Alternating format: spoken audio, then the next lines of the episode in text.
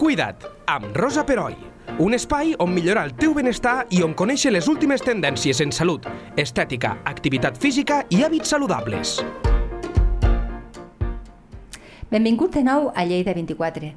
Avui tornem a tenir a l'estudi, cosa que ens fa molt contents, al doctor i especialista en, uro en urologia, Pep Auguet. Treballa a l'Hospital Arrau de Vilanova i a l'Hospital Universitari de Santa Maria i també exerceix en el sector privat Habitas. Benvingut de nou, Pep, i, i moltes gràcies per, per ser tan, tan fidel al nostre programa. Moltíssimes gràcies. Avui eh, volem parlar d'un tema que em sembla que pateix molta gent, no sé, tu em corregiràs, que és la litiasi urinària, el que tots coneixem com a pedres al ronyó. És veritat que, que, que sí, que realment és, un, és, una, és una dolència que està molt estesa? És veritat, és veritat. Primer de tot, bueno, merci per convidar-me un altre cop. Eh, sí, la litesi urinària, els càlculs al, els càlculs al ronyó, les pedres, eh, podem dir de moltes maneres diferents, és una, és una patologia o és una entitat que més del 10% de la població té o acabarà tenint en algun moment de la seva vida. Més del 10%, eh? Més del 10% de la població, sí, molt, molt. És un tant per cent molt elevat. Sí.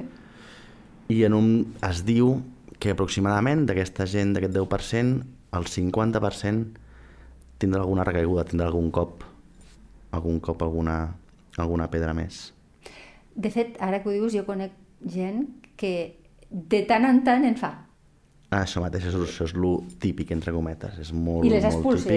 Jo, la, la persona que conec, que és una noia, una amiga meva, però les expulsa amb dolor, amb molt dolor, però les expulsa. Però sí que de tant en tant sap que ella n'ha de fer una. Sí, és una patologia que és molt prevalent, la litesi urinària. És una patologia que, que de fet, eh, té una càrrega important en el servei d'urgències, en els serveis d'urgències, perquè quan un té un que es diu un còlic de ronyó, un còlic nefrític, que vol dir una obstrucció aguda del conducte del pipí, del conducte que va del ronyó a la bufeta de l'orina. Quan això succeeix, això produeix molt dolor al pacient o molt dolor a la persona i per tant molts cops aquests pacients acaben venint a urgències per un dolor que és, és, bueno, és molt característic i que mm, clàssicament és un dels dolors més, més importants que hi ha. Caram. Mm, clar, perquè el dolor, o sigui, la, eh, per entendre'ns, la pedra es forma al ronyó però és, se manifesten els dolors quan la, clar, la pedra vol anar cap a la bufeta, que és, per, que és, un, ah, és un conducte molt prim. Ah, això mateix. No? Mira, jo, si et sembla, et faré l'exemple que els hi faig als pacients. Sí, sisplau. Una pedra al ronyó, bueno, et diré que el ronyó podria dir que és la rentadora del cos. El sí. ronyó el que fa és agafar eh, els rebutjos del cos, els filtra d'una manera especial, produeix orina i aquesta orina nosaltres l'orinem, fantàstic. Per tant, vindria a ser la rentadora del nostre cos. Uh -huh. Si jo a una rentadora, a la rentadora de casa, tinc roba i tinc una pedra dintre d'un pantaló, la rentadora em rentarà perfecte. Em rentarà la roba i no hi haurà cap problema. Mentre la pedra estigui dintre del pantaló o estigui dintre de la rentadora, la meva roba sortirà fantàstica. Quin és el problema? Quan aquesta pedra que tinc del pantaló o que tinc dintre de la rentadora, el que fa és tapar el desaigua de la rentadora. Claro. Al tapar mm -hmm. el desaigua de la rentadora, la rentadora que li passa que no pot desaiguar, no?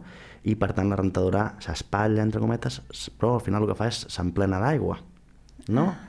Pues això és el mateix que passa quan un pacient té un còlic de ronyó o quan una pedra passa des del ronyó i es queda encallada, es queda taponant el conducte de, de la rentadora, que en aquest cas el conducte del ronyó que es diu urèter.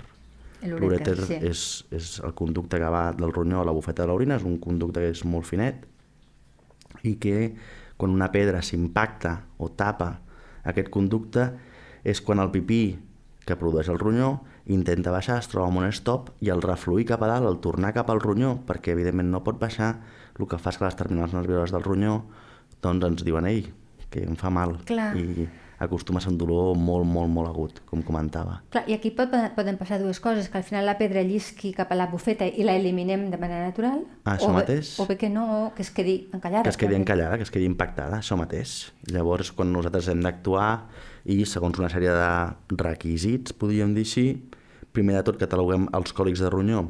Si són simples, que són la majoria, que és quan ens produeixen dolor i ja està, o quan són eh, atacs de ronyó complicats, còlics de ronyó complicats, que és quan apareix doncs, una sèrie de signes d'alarma que diem nosaltres, com seria la febre, la tensió baixa, una analítica doncs, amb una funció del ronyó alterada o amb una funció eh, de la coagulació alterada o amb uns leucòcits alterats, una sèrie de signes que fan que un còlic de ronyó simple i que només, entre cometes, en produeix obstrucció, només, passi a ser un còlic nefrític complicat i per tant sigui ja una urgència de dir aquí hem de fer alguna cosa ja perquè això se'ns està complicant. I normalment aquest ja, aquest, aquest fer alguna cosa és cirurgia? En el cas d'un còlic nefrític complicat sempre és cirurgia perquè el que està passant és que aquesta obstrucció de la rentadora, aquesta obstrucció del conducte del pipí, que repercuteix al ronyó, ens està repercutint a nivell generalitzat. Clar. Quan torno a dir, quan és un còlic nefrític complicat. Quan és un còlic nefrític simple, que són la majoria de còlics de ronyó, molts cops els tractem de manera més conservadora, esperant a que un faci la litiasis, faci la pedra, o en cas de que sigui una, una, una pedra que ens estigui obstruint durant molts dies el conducte del ronyó o que veiem que és molt gran i que per tant el pacient no serà capaç d'expulsar-la, es diu que amb litesis que són majors de 7-8 mil·límetres són, que no són autoexpulsables, uh -huh. en aquests casos és quan ens hem de plantejar algun tipus d'actuació, ja sigui alguna actuació mèdica, alguna actuació quirúrgica, i aquesta actuació quirúrgica pot ser invasiva o no invasiva. Llavors, bé. I eh, invasiva, m'imagino que deu ser cirurgia. La no invasiva et refereixes a trencar la pedra o no? Bé, no, no, és, o sigui, no és que ho cataloguem així normalment, ja. ho he explicat així perquè ens entenguem tots. Jo sí, em referia, perquè t'entenguem. Em referia, em referia a invasiu quan hem de fer algun tipus d'agressió al cos, ja sigui entrant pels orificis naturals del conducte del pipí i anant a buscar la pedra i fragmentar-la, ja sigui per cirurgia laparoscòpica o per una cosa que es diu nefrolictomia percutània o fer algun tipus d'actuació quirúrgica cap al cos i d'altra banda, això per una part seria la part més invasiva i de la part menys invasiva, que no vol dir que no ho sigui, però és menys invasiva, intentar, intentar trencar la pedra des de fora, amb ones de xoc, per exemple que abans es coneixia la banyera, que molta sí, gent coneix. Sí, encara recordo, sí, sí. Eh, funciona així, encara. De fet, ara no és una banyera, però és el que es diu la, la, la litotripsia extracorpòrea amb ones de xoc, són ones de xoc d'alta intensitat que es donen a través d'una membrana, és igual, sí. i que es donen per fora del pacient i que aquestes ones de xoc el que fan és eh, percuteixen en el lloc de la litiasis, l'hem de, evidentment, saber on està, anar-la a buscar, etc etc. i amb una sèrie d'ones de, de xoc la idea, segons quines literis siguin, la podem fragmentar i en petits fragments el pacient la pot orinar la sense que li haguem de fer una agressió més directa cap al cos. No vol dir que no sigui agressió, eh? perquè al final són Va. ones de xoc cap al cos, però eh, no és tan invasiu, si és, volem dir-ho així. És evident, és evident. Eh, ara quan et comentava aquesta amiga meva, això es produeix tant en homes com en dones, entenc, aquest tipus de, de dolència. Ah, això mateix, els còlics de ronyó es produeixen tant en homes com en dones. Hi ha, hi ha, hi ha, hi ha algun dels dos eh, gèneres? Existeix? Això, malauradament, en salut, la majoria de, de patologies donen més en homes que en dones. Eh, bueno. i, i, això, I això també és una miqueta més en, en patologia litiàsica. Sí? Són més sí, els homes? és una miqueta més en patologia litiàsica, sí. I té alguna raó o no? Possiblement té al final la patologia litiàsica no té un, una única raó de ser, yeah. vale? perquè afecten una sèrie de, de factors, podríem dir sí, factors, molt pocs, però factors genètics, però molt pocs, eh, factors dietètics, factors d'hidratació, factors de la persona, factors de, de moltíssimes coses, d'alguna malaltia de base, hi ha malalties que són que si la tens, aquesta malaltia, ets més predisposant o més, més predisponent a fer patologia litiàsica, poques però també existeixen, llavors són patologies que són multifactorials que diem nosaltres, estan sí. causades per molts factors. El factor genètic eh, influeix? En un tant per cent de pacient de, molt, molt, molt petit de pacients sí que influeix, sí, en la patologia litiàsica. Què passa? Que al final molta gent diu jo tinc pedres al ronyó, també en tenia la meva mare, però clar, si estem parlant d'una patologia que la que la té o que la pateix més del 10% de la població...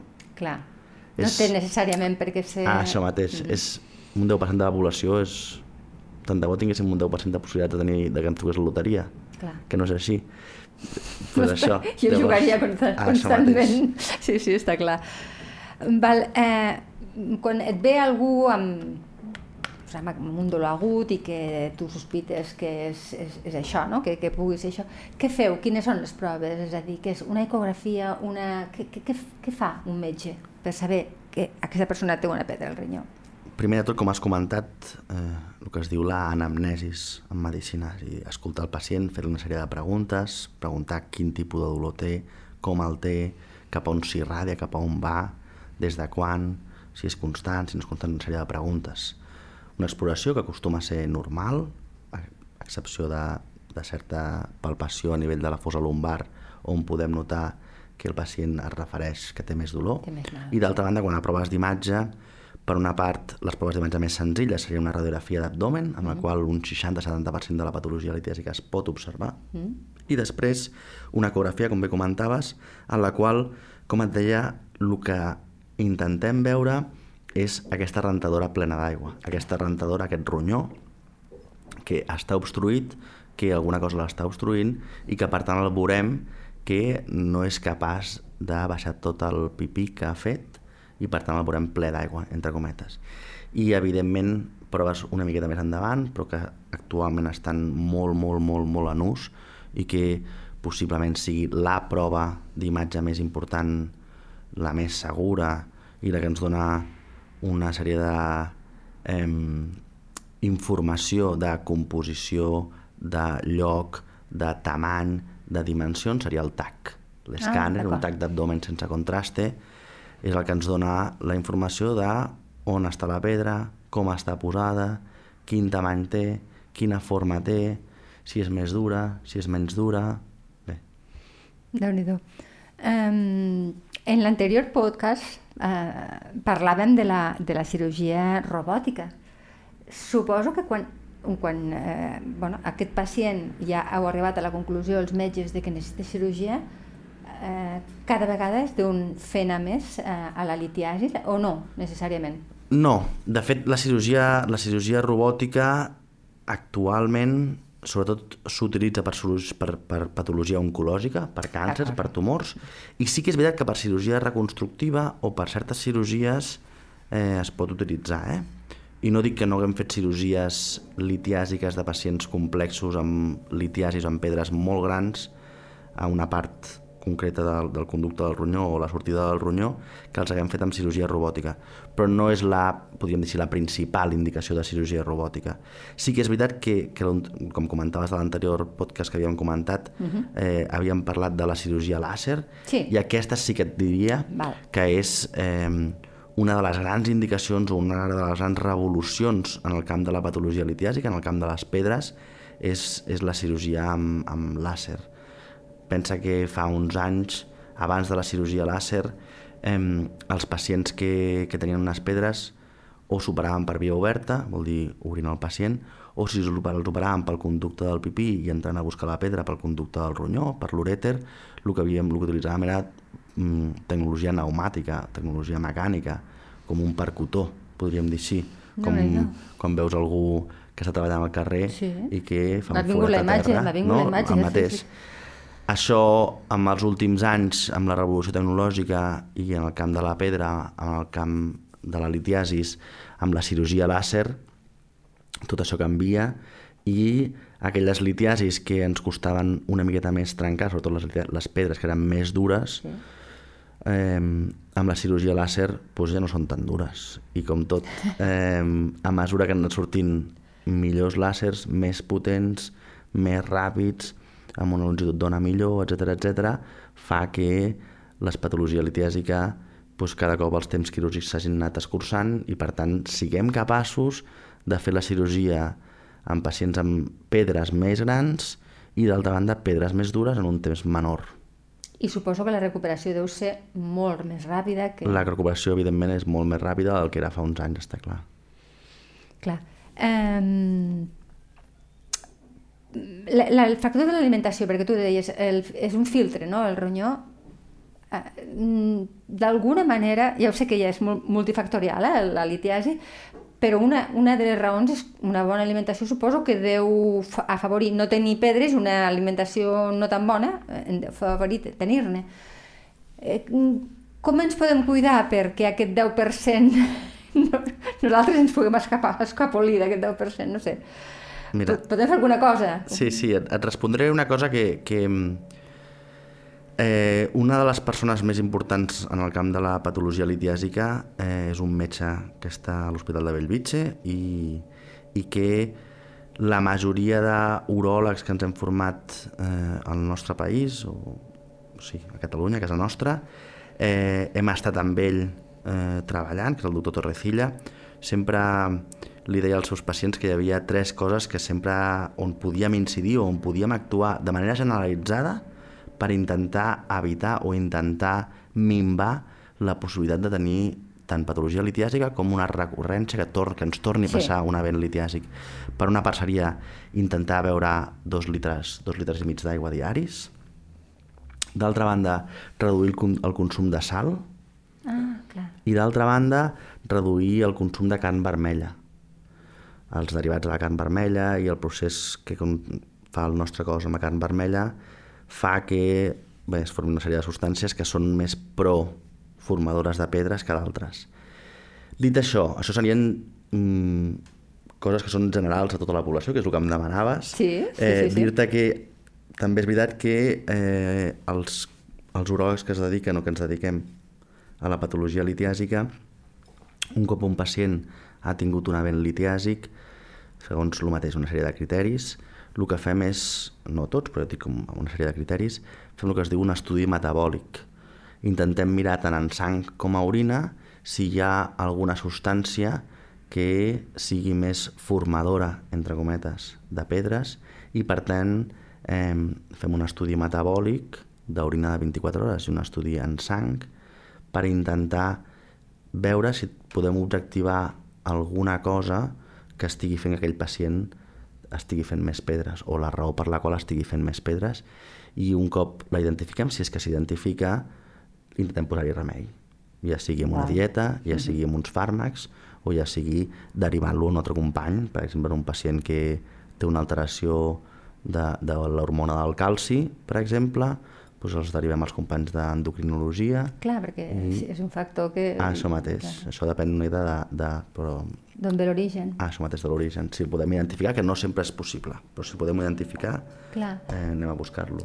Però ja que, és un, ja que és una dolència que un 10%, déu nhi eh? és, un, és un percentatge important, no estaria justificat una, un protocol de, de, doncs de, de prevenció, és a dir, de visites com fem les dones, no? o, com fe, o com fan o, o els homes amb el tema de la pròstata. És a dir, o no, o no es pot fer. És a dir, és, és molt difícil de fer unes proves per dir vostè és procliu a d'aquí un temps desenvolupar una litiasi o no. La veritat és que no, no m'ho havia plantejat mai, eh? però, però si ens parem a pensar a nivell sanitari, eh, la prevenció s'acostuma a fer en el camp de l'oncologia, és a dir, Clar, eh, que les perquè són dones, coses més- ah, això mateix, les dones feu revisions de cara a prevenir doncs, un càncer de Sí, mama, clar. un càncer d'ovari, un sí, càncer sí, d'úter. sí, sí. Els homes fem revisions, o més revisions, de cara a prevenir un càncer de pròstata. Però clar, no fem revisions cap de nosaltres per prevenir una diabetis, una No, hipertensió... Perquè en o- principi són, tractam, són malalties que si es diagnostiquen es poden tractar, o sigui, Ah, no, mateix. la mortalitat no... Ah, això mateix. Val, d'acord. Clar, és que si no ens hauríem de fer prevencions de tot. Sí, Clar, hauríem d'anar al metge cada dia i, i ja tenim prou de feina. No, no, la i tant, no? I, i no és molt agradable, eh? tot que les entrevistes amb tu són molt, però a la consulta jo crec no, que seria la consulta diferent. és bastant diferent, sí, sí. sí. Clar, clar, clar. Eh, ja per acabar, perquè m'has dit, les dones eh, ens ho salveu una mica, però quin percentatge d'homes hi ha? Hi ha molta diferència, de fet? No et sabria dir, la veritat. No, no et puc dir dates, Val, val. dades no, no les tinc, eh, les hauria de revisar, la veritat. Eh, no, Però no bueno, dir números. tu, per exemple, a- a- com... La, la meva percepció Sí. la meva percepció seria 60-40, però és una Val, percepció. És una eh? percepció. Però bueno, no, no, no és una barbaritat, no és No. una majoria d'homes i una minoria No. de dones, una cosa que està equilibrada, d'acord. Doncs, eh, bueno, ja ho sabeu, eh, el que podem fer els, per prevenir és el que deia, com se diu el teu, el teu doctor mentor? El... El doctor Torrecilla, Torrecilla? No, no és que sigui el meu mentor, eh, Bueno, com a tal, però bueno, sí que és que és una persona que és mm, en el camp de la patologia litiàsica molt, molt conegut. Eh, és una persona que en sap un munt i que, com dic, com a mínim els uròlegs més joves, Sí. tots hem anat a aprendre patologia litiàsica amb ell eh, a l'Hospital de Bellvitge i és això, són recomanacions que són molt senzilles, són Sí. molt senzilles de seguir. Però que no ho fem, eh? Perquè quan, quan, quan has dit d'aigua que havíem de beure? Teòricament, hauríem d'assegurar la diuresi, el, el pipí, de quasi dos litres al dia, que és una bèstia, però és igual. És només, només, pensar, lavabo, només pensar en beure dos litres, dos litres i mig cada dia... Jo et, et posaré un mal exemple, i és que jo, per exemple, sóc un pacient litiàsic, jo he fet pedres. Ah, sí? A mi m'han hagut d'operar un parell de cops una Caram. companya meva de l'Arnau de patologia litiàsica, eh, amb cirurgia endoscòpica, làser, i, i bé, jo sóc una persona que, no, que molts cops me n'oblido de beure ja, aigua. Clar, clar, no, I, és, i és bé. humà i comprensible. I les altres dues eren la carn vermella, això se m'ha quedat, I la sal. i la sal, exacte. Intentar reduir el consum de sal. Bé, mm, en, en general mengem massa salat. En general mengem massa salat i en aquest país moltíssim. Sí, és veritat, la, la, la dieta mediterrània. Doncs eh, ens quedem amb aquestes tres recomanacions i, i ja ho sabeu. Eh, bueno, un plaer, com sempre, Pep, i moltes gràcies. Moltes gràcies a vosaltres. Cuida't amb Rosa Peroi, cada dos dimarts a lleida24.cat.